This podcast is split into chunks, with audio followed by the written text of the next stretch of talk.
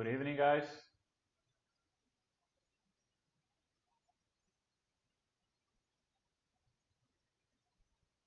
Testing audio.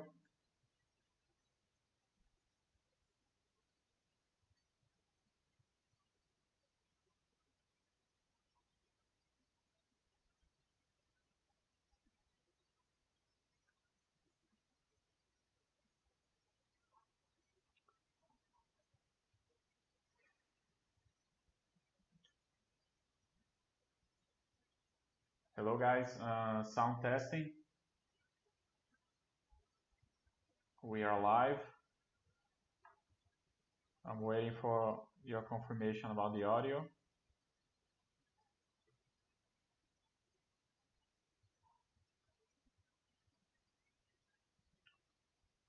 During this time, I'm just gonna make the first moves here that I need to do.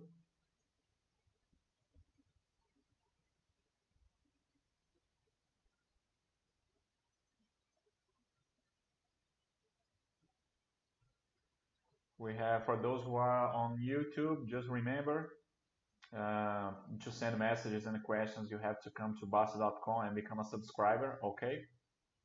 On YouTube, you can have access only for the for the video, all right? Good evening, Seblen.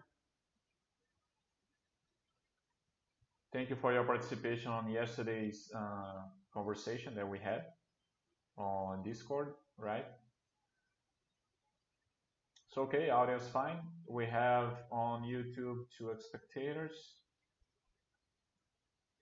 Gonna wait just a couple more minutes. Uh, so, like I always do, I'm gonna give you the the heads up here about the Angels of Bastter that I always do. And a little bit about myself. Let me introduce myself. My name is Marcelo. I'm the consultant uh, of the e Fala section where we are here to study English, to improve our English, to practice, right guys? And I always do, I like to talk about the Angels of Bastter before we get started. You can come here on Vai Lá e section and click here on angels. You're gonna see the projects that we have for donations. Okay, if you are interested, if you wanna help one of those projects, you can come here where we help uh, this judo athlete to train and to compete. All right, since uh, 2019, we've we've been doing that. Uh, she had uh, an amazing uh, results last year, and today, of course, she keep practicing during the quarantine, but all the competitions they are suspended, right, guys? Uh, this one, the investment fund, is where we already paid for the education of two, tri children on 2000, 2020, and hope 2021 we will be able to pay for more kids. Uh, this one we help to uh, animals, dogs and cats from the street. Okay, and the last one, project uh, getting values together Unindo Valores, where we donated um, some books to a, to a public school in Shoppingzinho, Paraná. Okay, guys. So let me get back here. Hello, King Diamond. Good evening. Uh, so, guys, today we are live, and we are going. Uh, today is Monday, and May 80th, 18th, 7 p.m. Okay. Today we are going to continue to talk about the companies of the B3 here, the Brazilian companies, all right? Let me see, okay. And we are now going to, well, stocks, Brazilian stocks actually. And we are going to continue here. Let me put here 50 you can see the one that it's already marked here already both. It's the one that we already talked about. If you are interested in the quick analysis of those companies just look for the other other videos on the Galleria okay? You're gonna see that. So our first company today it's gonna be where are we? Vale. Ah, is it? Yes it is. It's gonna be Vale. Let me open it so guys, of course, you, you feel free to ask me anything, okay, about any subject. Uh, of course, here we are talking about those companies, but uh, it's open to any topic that you'd like to talk about, okay? And also, but yes, please address me in English, okay? If you don't know how to write in English, that's not a problem. Open the Google Translator, put your sentence over there, your questions over there, and then uh, just copy and paste here, okay? Doing that, you're already gonna be uh, practicing your English, okay? So guys, let's go to Vale. Uh, it is a company. We are gonna see in a few minutes what does this company do. Okay. Anyway, IPO over 77 years. Okay, 1943. It's been a long time. Safe here. It's a company from the new market. Balanced debt, non-consistent profits. We're gonna see a little bit about it. Okay, so let's see what uh, before that, let's check liquidity. Okay. So very good free float, 57%. No problems here. 20,000, 22,000 deals each day on the past 30 days. And let's see. Let's click here, please. Let's see the comments by Eduardo. So we know what this company is about. Okay. Uh, it's from the new market. All right. It's a company leader in production of iron. I don't know how to say uh, in English. I really don't. Just a second. Coal, iron coal, maybe? I don't know. Let me change here to English.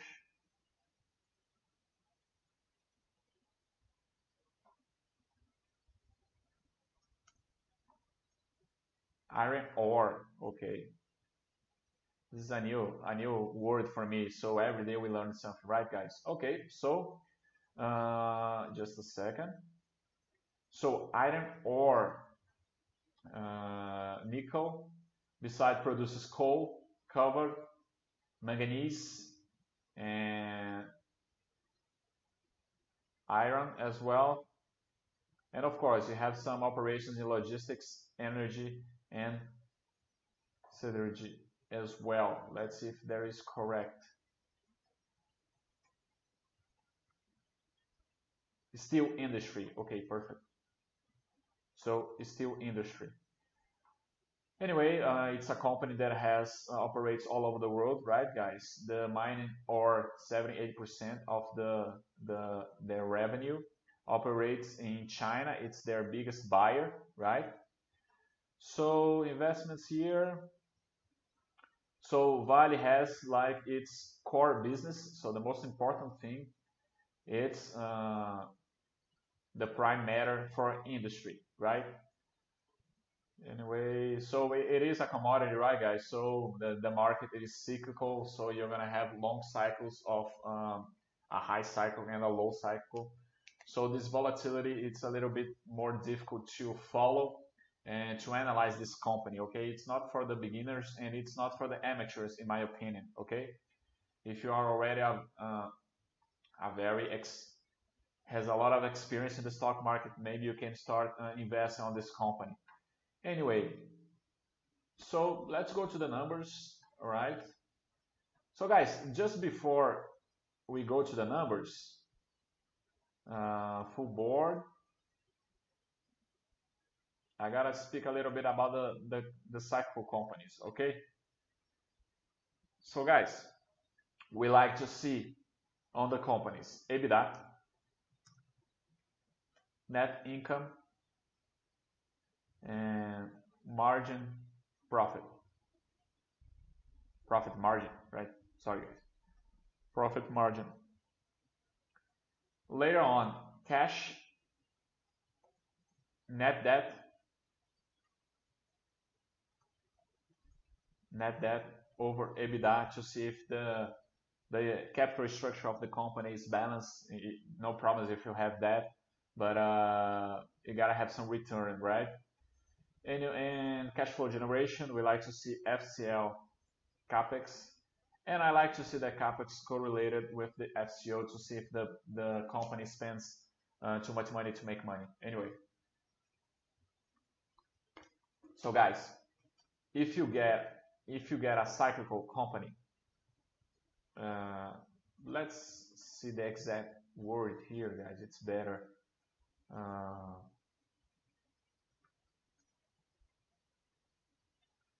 cyclical. That's what I was thinking. Anyway, if you get a cyclical company,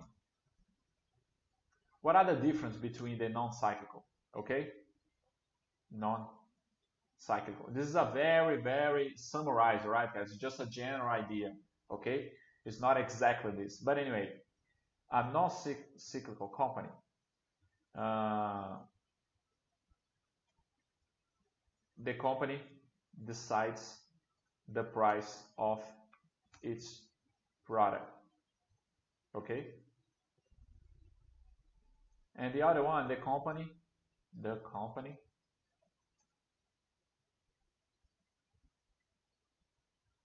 doesn't choose the price of of the product. What do I what what does it mean, guys? Come on. For example, Grendene. If Grendene is, is uh, producing a new pair of shoes uh, of uh, Melissa, for example, a new pair of sandals, uh, female sandals, right, for women, uh, Grendene can put any price uh, the company wants. For example, 30 reais, 45 reais.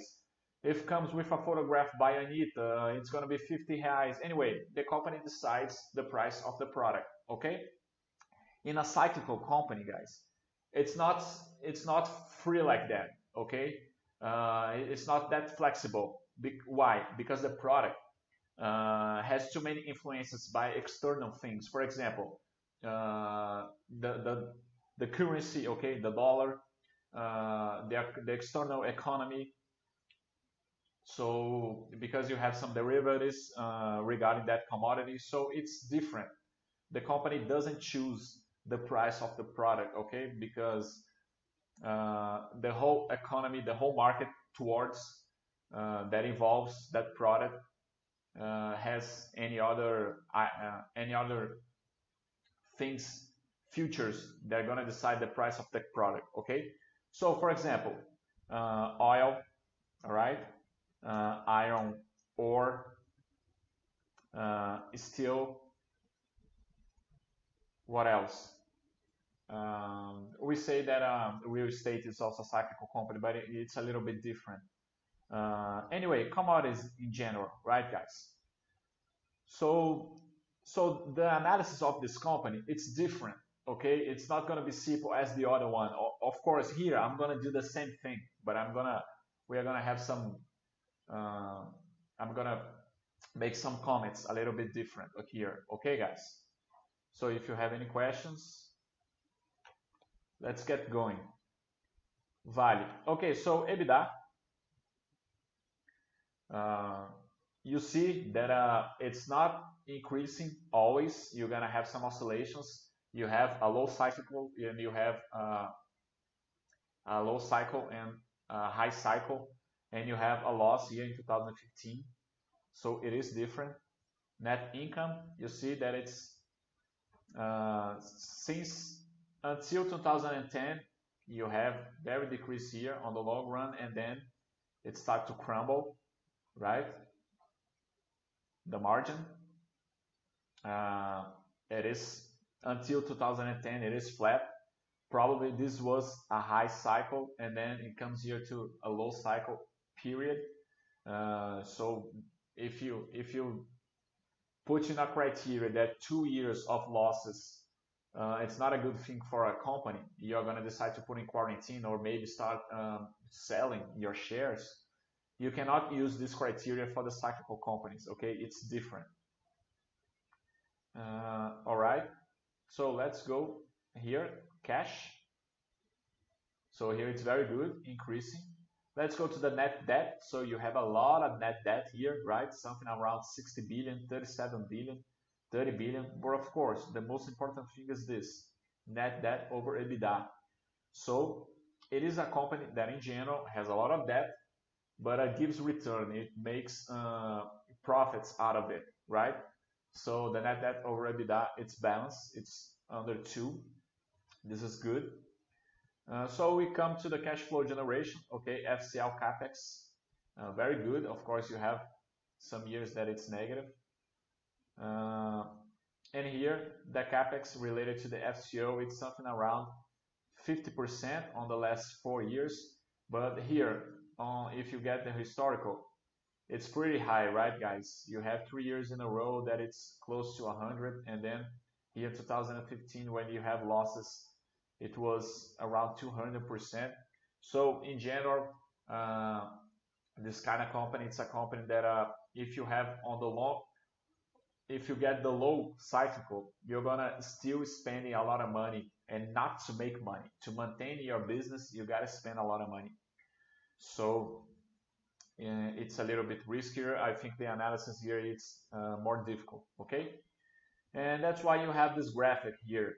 It's not gonna be like the other ones, but if you you get here, this variation, a historical return on on the on the shareholder, it is good. But anyway, it's it's different, right? I don't feel comfortable with those kind of company. Anyway, let's see a little bit about the payout. uh, Historical. So you don't have any rule here, right, guys? Some days it pay, very payout. 2015 was losses. Anyway, here you have a low payout, but of course, it's uh, it appears to be on a low cycle. Low cycle. Sorry, guys. Uh, anyway, let me give my vote, right, guys? My vote here. Uh,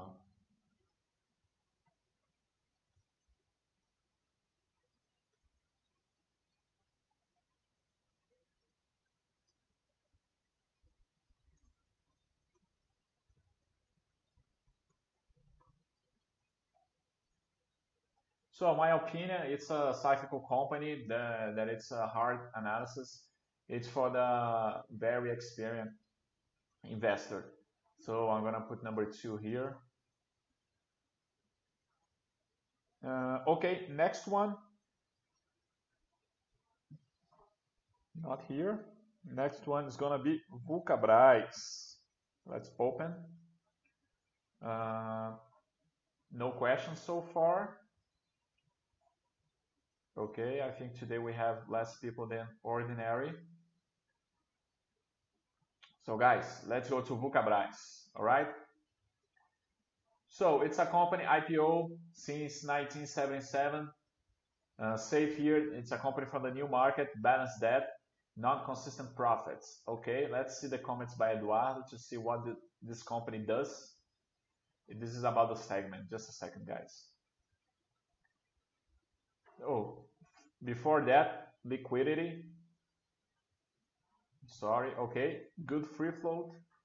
Uh, It's not showing here the. Okay, now it's showing the deals. Uh, So no problems with liquidity. Let's go to the comments by Eduardo.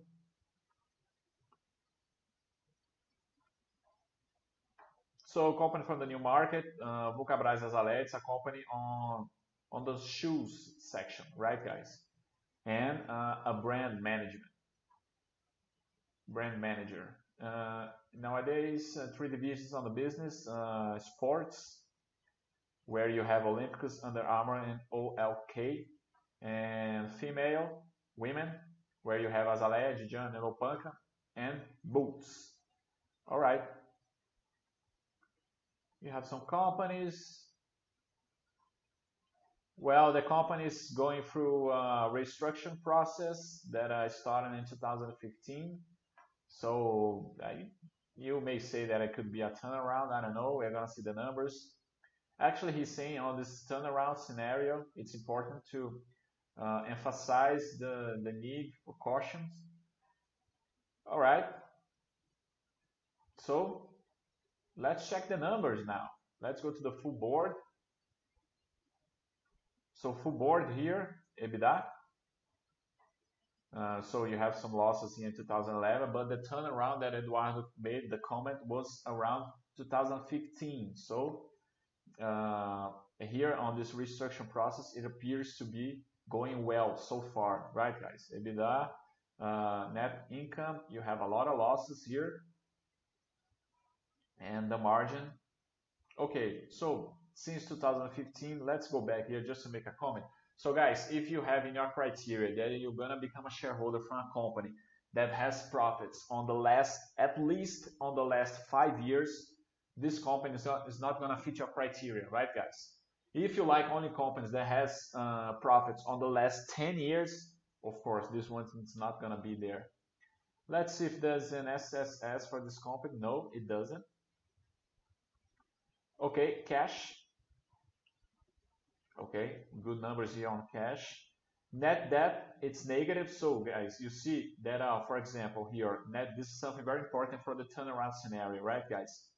Uh, 2012 until 2015, you have net debt over EBITDA very high, very high. So it was a very dangerous company on the capital structure. Uh, a poorly, very poor capital structure, right, guys? Since 2016, it started to become very balanced. So obviously, uh, there was a change in management that it's appearing good numbers so far. Okay, FCL capex, it's been good on the last years, and the capex over FCO um, on the last two years it is high, but anyway, it's uh, I guess for this turnaround scenario, the company is spending more money than than usual, maybe, right, guys? So you see, uh, it's impossible to to analyze this graphic, right, guys? The company was very very bad, and on the last four years, it's becoming uh, good numbers. So obviously, we obviously we gotta wait a little bit more, but keep studying, right, guys? Let's keep studying. Anyway, let's go to the payout to see. Probably won't have nothing, of course. Why? Because the company has some losses accumulated, right? Accumulated losses. And to pay that, you're gonna have to use your profits on the last years. That's why you don't have any payout here. So let me give my vote. Okay. Uh, I'm gonna give number two here so far. Uh,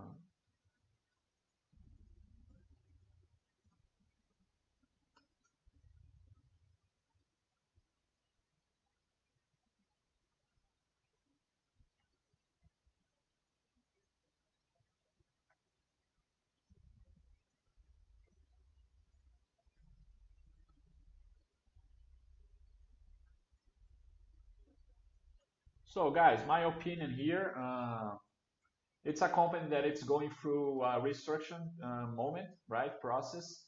Uh, keep following it, uh, keep studying, but to me, uh, it's a little bit uh, far away to, to become a shareholder, all right? This is my vote to Vulcabras. let's see the next company.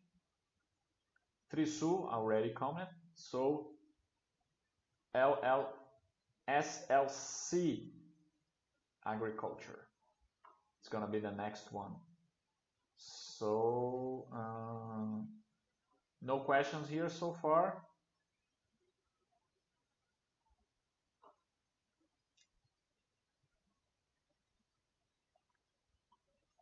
Guys, since I, I, am not having any... Okay, uh, good evening, Alucindos. Uh, thank you for being here. So let's go to the this company now. It's a company IPO over 13 years. Uh, it's a company for the new market. I on the debt and not consistent profits. Okay, let's check liquidity. Oh, just a second. Let's check the quick buy basket. Uh, it's a cyclical company as well. Okay, so here it's gonna be an analysis uh, different, a little bit just like Vale, Okay, anyway, let's check liquidity here. So it's a good free float, no problems here with liquidity. Let's go to the comments by uh, Eduardo. So it's a, a, company from the agriculture section, right? Uh, it's a producer of uh, agriculture commodities. Uh, for example, cotton, uh, soil, corn, and, and, others, right?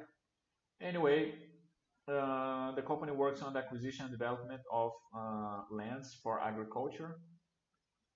So you have two segments, uh, production and lands. Okay. Mm, let's see if there's anything more interesting here. So guys, what I was saying, uh, for example, this is a company that uh, produces corn. So guys, in general speaking, uh, this company is not gonna decide the price of the corn by itself, okay? Because you already have that on the on the market, on the commodities market. So it's one, of the characteristics of a cyclical, cyclical company, okay? See if there's any questions here. Uh, something more interesting. Okay, now so let's go to the numbers. Uh, full board. So guys, EBITDA. So good numbers since the IPO here with the EBITDA. Let's go to the net income. Uh, on the long run, it is increasing, but it's not like the other companies, right, guys? It's a cyclical company. We gotta remember that. So the analysis it's not gonna be so simple. And the margin, and anyway, you have some decrease here for around five years, but right now it's flat. Uh, cash, you have cash, no problems here. Net debt, you have net debt here on the red. And the net debt over EBITDA, you have some years that it was higher than 3, but now it's lower than 3, so uh, it's a little bit safer for the shareholder and the cash flow generation. Uh, maybe this here was a low cycle, I don't know, and maybe this is a big cycle, I really don't know. Uh, the analysis here is a little bit different, but it's a company that spends uh, a lot of capex, right? Here You see the numbers here on the 2014, 12, 13. So it's a company that if a crisis comes, if you have the low cycle, probably is going to continue to spend money to to maintain its production, right, guys? So it is a company that it's a little bit riskier. It's difficult to analyze. And here it's the graphic, okay? On the last 16, uh, since 2016, the market responded very well to it. But you can see that uh, what does the prices do on the long run? It follows the profits, right, guys? So we are gonna focus on the pro profits. Anyway, uh, I could easily copy the the vote that I did to Vale and put in here. Okay, guys. Oh, let's see the the payout here. It's a company that pay a lot of a lot of dividends, right, guys? So I don't know, maybe uh, the small officials like this company, but it has a lot of dividends. Uh, anyway, we know that it doesn't make any difference. So let me give my vote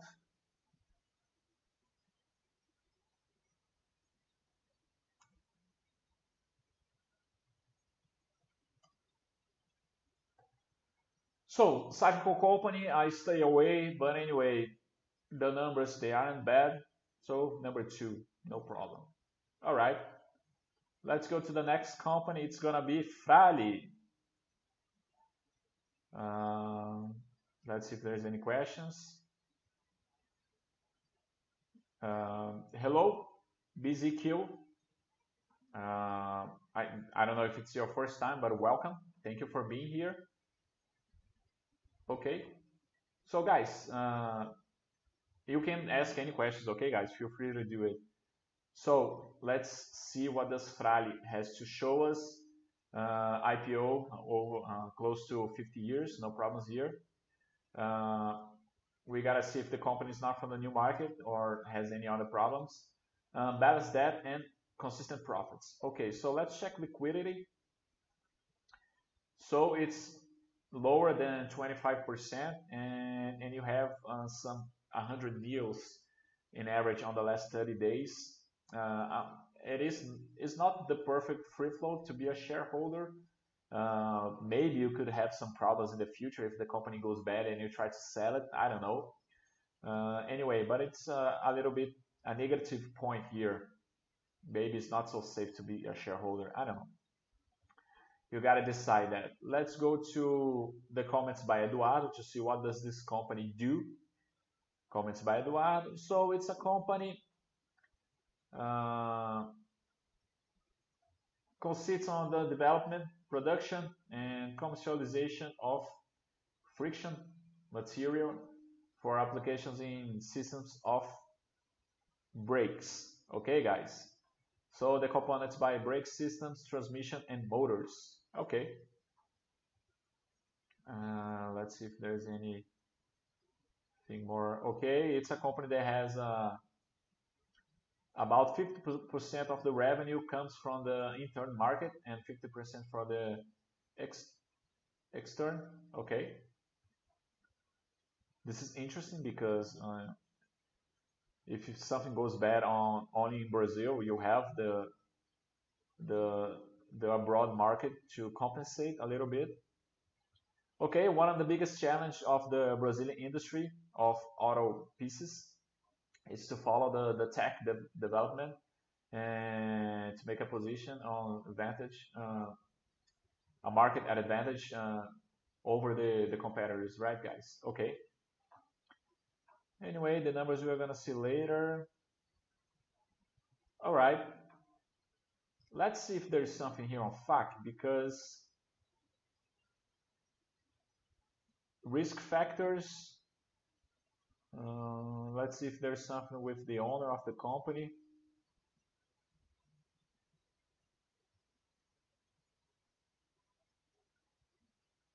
A relative volatility and lack of liquidity on the on the stocks can restrain a little bit the capacity of the investors to sell it. Okay, yes, like I, I said before, it is some risk. Let's go to the full board. And here, EBITDA, very good numbers, no problems here. Let's go to the net profit on the long run, very good, no problems here. And the margin, it is a company that it's a little bit flat, right, guys? So uh, around 10%. Okay. Uh, let's go to the second board, cash. Good numbers here. It's a company that has some debt, uh, negative on 2016 and 17, uh, but it has a good capital structure, so I think it's pretty safe here. Uh, FCL Capex, it's negative some years. Probably it's a company that makes some acquisitions, so uh, expanding its its production, it is interesting. The capex related to the FCO, so for example here, it is around what 30% so for example, 2016 uh, uh, spent 10 million to make 73 million. Here I spent 80 million to make 266 million. So it's something around uh, 30%, a little bit more in 2019. Maybe something happened here, an acquisition perhaps. Anyway, this is the graphic. It's not the, the most perfect one. Uh, the the price is it's uh, like reached the the profits very very on the long run. Uh, the market react a little bit different, but anyway, it's the company that uh, has an interesting return for the shareholder on the last years, right, guys? Let's see the payout, and it is it is a, a good a good payout here on the last three years. So, guys, let me give my vote. Uh, I'm to give number three here.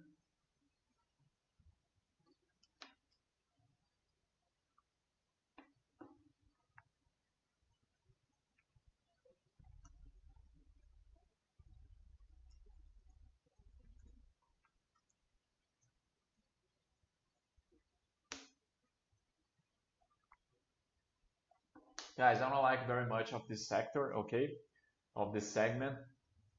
Uh, but it's a company with good results. It has some interesting return for the shareholder. I guess if you wanna uh, diversify a little bit more here in Brazil with the the Brazilian companies, it is a company that you're gonna be a shareholder. Okay. Anyway. Okay, this is my vote. Uh, where is it? Where is it? Next one, Cosan.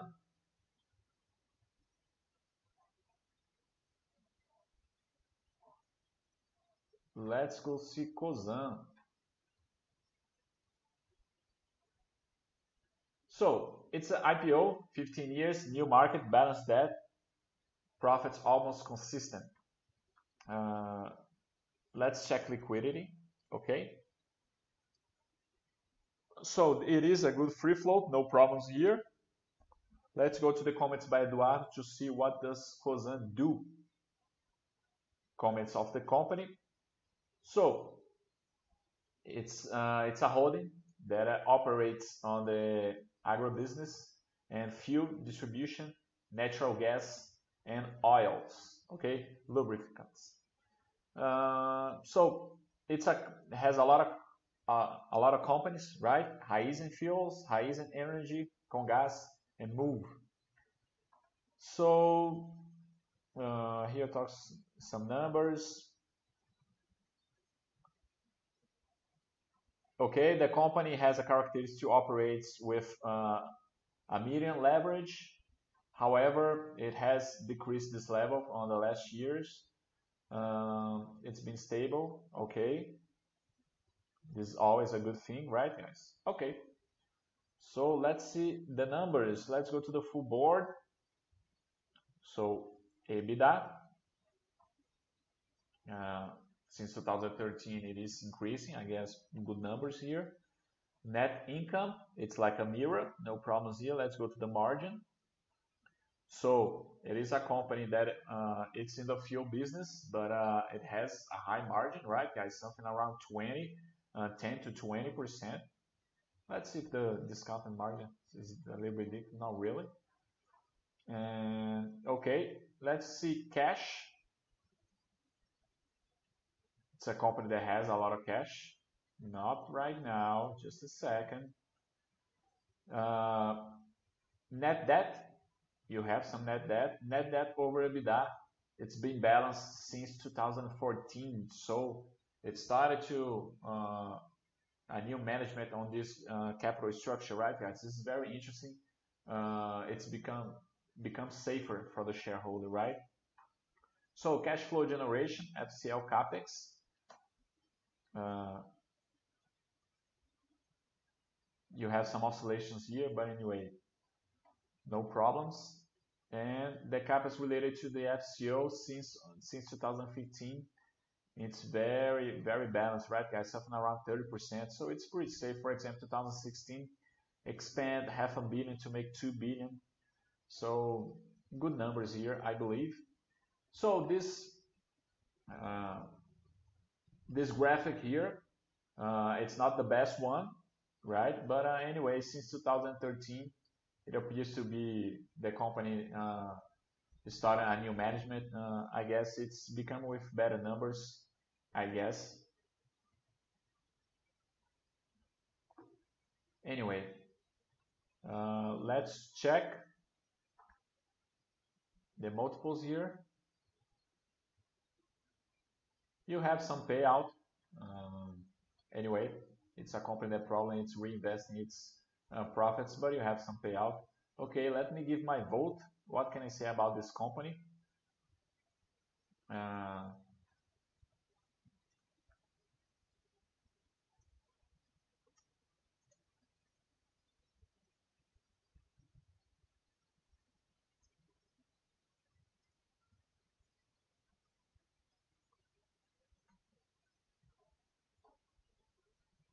So guys, gonna be number three. Interesting company. You have some uh, some kind of diversification on the on the business and good numbers. Okay, let's go to the next one. Qualicorp. Let's see if there's any questions. No, no questions so far.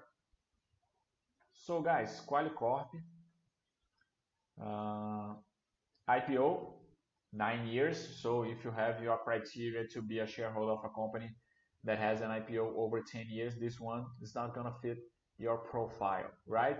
It's from the new market, balance debt, non-consistent profits. Let's check liquidity. Very good free float, right, guys? This is something very good for a company that has an open capital. No problems here. Let's go to the comments by Eduardo. Let's see in the FAQ if there's something. Okay, not really. Comments by the company. So it's a company uh, it's leading on on the management and selling insurance insurance policies, insurance plans, right, guys? Um, for people, cooperative, uh, which allows the company to oper, uh, to do business with the operators for better prices and conditions. Okay. You have two segments. Okay, uh, it's the biggest broker, insurance broker, health. All right. Okay, let's go to the numbers and here, here, how does the Qualicorp profits make its profits? Let's see, what does it say? Selling insurance plans for associations and also on uh, the management of after selling, right? Uh, one of the principles of this management benefits is to lead the clients to the health operators uh, in a package, okay, getting some discounts. Uh, okay, the Qualicorp is not an, an insurance plan, only resells and managements. Okay, manages them. It's an intermediator between the insurance company, like SulAmérica, for example, uh, or Bradesco, anyway, and the clients. Okay. So let's go to the numbers. Full board. Let's go to EBITDA. So very good numbers here since 2010, no problem since the IPO. Net income, you have some losses on the on the on the first years, but since 2014 it is good numbers. Margin, okay, around 20% flat. Very good. Let's go to cash. Very good numbers. Uh, you have some net debt here, but net, net debt over EBITDA, it's under, it's lower than one, so no problems here, pretty safe with the capital structure. And the cash flow generation, it is very good, no problems here. And it's a company that doesn't have to spend a lot of money to make money, right, guys? The capex over FCO around 25%. So, for example, in 2018, spent um, 200 million to make 800, right, guys? So, uh, it's with the numbers, it is safe to be a shareholder just looking at the numbers, right? We know that 2018 uh, we have some controversial things about the president because it re received some money to with uh, with non-compete and non uh, non-alienation contract they made with the president, and the president received 150 million reais.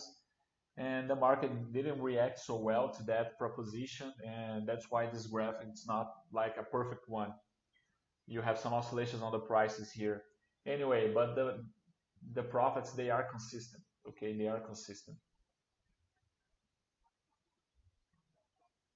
let's see the multiples here you have some very good payout on the on the past four years. Okay let me give my vote. Uh, I'm gonna give number two here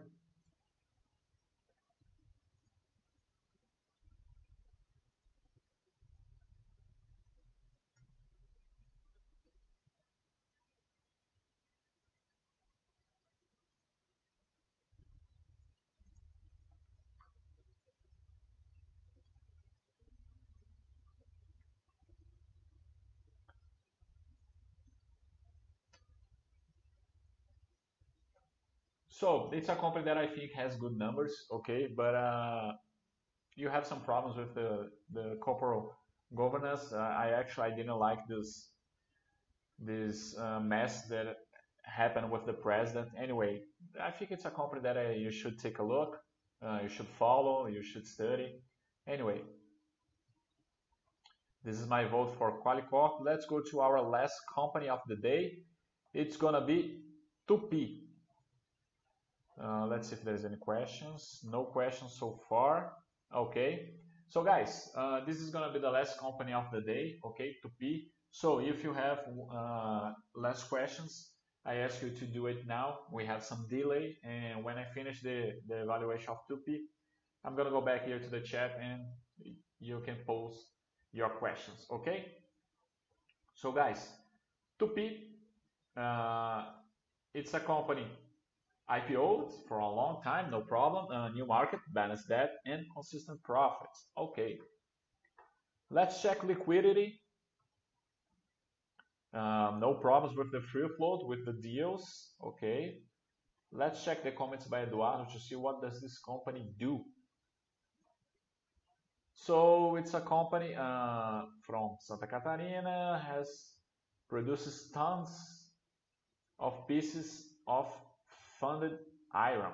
So you have some, uh, some a lot of facilities.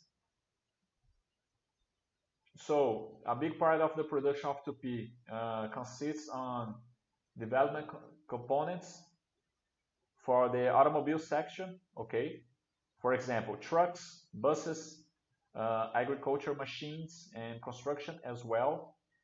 Uh, regular cars, industrial motors, okay. So for example, uh, pieces for brake, transmission. So their um, their most important clients, it's gonna be Cummins, Ford, FCA, Mercedes-Benz, Perkins, Iveco, Audi, so uh, companies that makes uh, big automobiles, right? Trucks and buses, something like that. Anyway,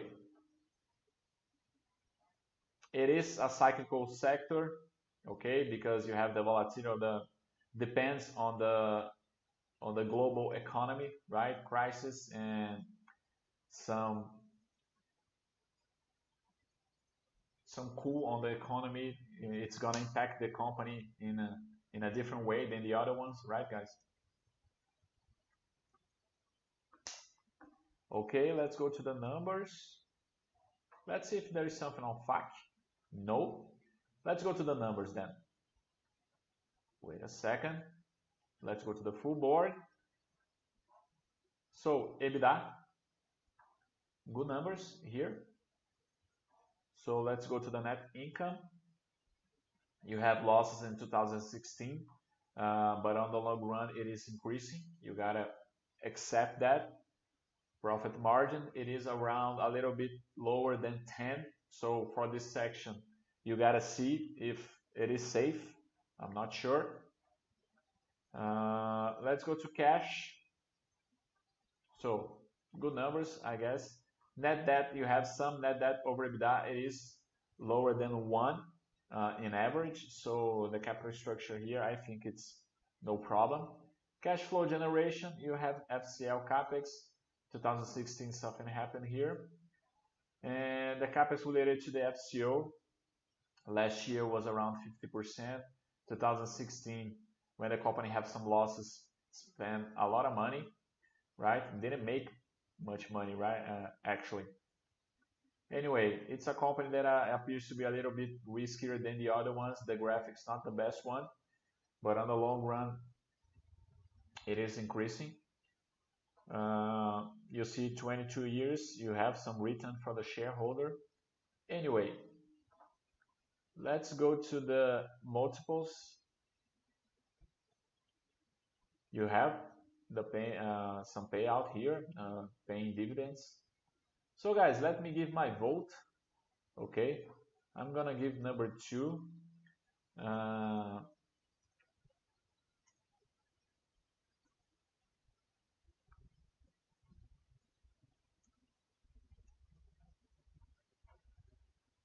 I guess it, is uh, it's a segment that I don't like. I guess it depends very much on how does the economy goes. So it's a little bit riskier. I don't like this graphic. Anyway, doesn't please me very much. Okay, this is the vote for Tupy. Yes, I already confirmed. Let me close this. So guys, this is the last company of the day. Uh, so Denise is saying it's so weird to see this company listed as Super Pies. Uh, to, are you saying about Tupy? Uh, yes. So let's see why the, it is Super Pies. Uh, it's a company from the new market. Let me go back to the company. Yes, this is a little bit uh, very objective, right, guys? You don't have some flexibility. So, for example, uh, consistent profits. Let's see what does it mean. Uh, no, I think this is wrong. Okay, I'm gonna I'm gonna ask Gustav about this because in 2016 there is a loss here, right? For example, consistent profits. Profits in all the years. You have net debt over EBITDA higher than three, which is not. Uh, so supervised, you gotta have all the three criterias, right? Yeah, you have some losses in 2016. I don't think I don't think this company uh, fits it because you have losses here in 2016. Yeah, I'm gonna I'm gonna ask about it or not. Just a second. Yeah, you have losses here. I don't understand. Ah, just from the IPO, I believe. Yeah, I'm sorry just from the IPO, I guess, the margin that it's negative here. No, just a second. No, 2016, it is a loss here. Yeah, I don't know. I'm gonna send a message to Gustavo about this company. So,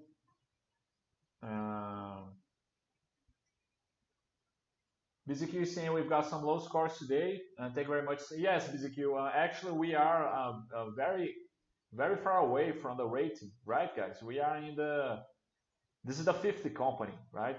The 49. So, uh, yes, it is. The, the companies are not going to be very, very good like the other ones, I guess, right, guys? Anyway. So, guys, thank you very much for your participation. Uh, I mean, it was a day trader sweetheart not long ago. Uh, yeah, I guess, uh, Denise, exactly, whatever, because um, it doesn't it doesn't say anything about uh, the criteria, the fundamentals to be a shareholder, right? To uh, for the buy holders.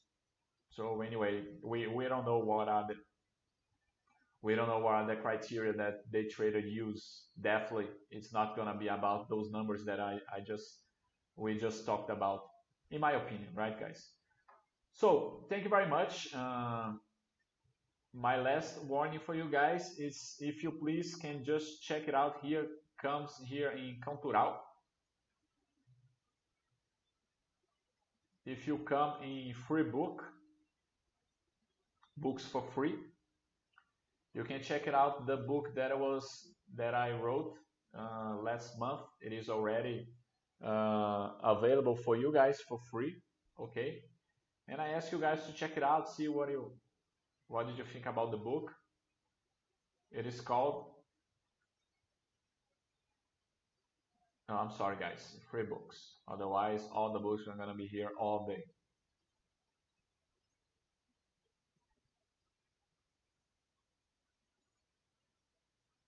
It appears that my internet is not so good.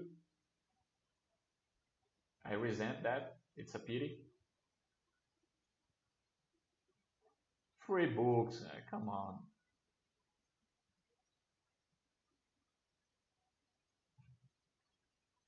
No. Anyway, it's not happening. I wanted to show my book, okay? I don't know, it's not here. Sorry about that, guys. It's not working out. Anyway, I would like to show you my book, but you can, if you have already read, you can make your vote. You can place your vote here in Amazon. Okay.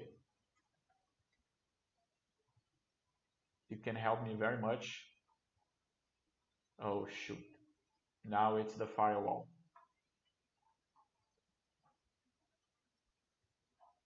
This is not my day. Anyway, you can check it out. This is the book, okay, Financial Education for Teenagers. Uh, it's for free for the Bastter subscribers, but uh, you can purchase on Amazon. And if you have already read, I please uh, ask you to make evaluation on Amazon.com. Okay.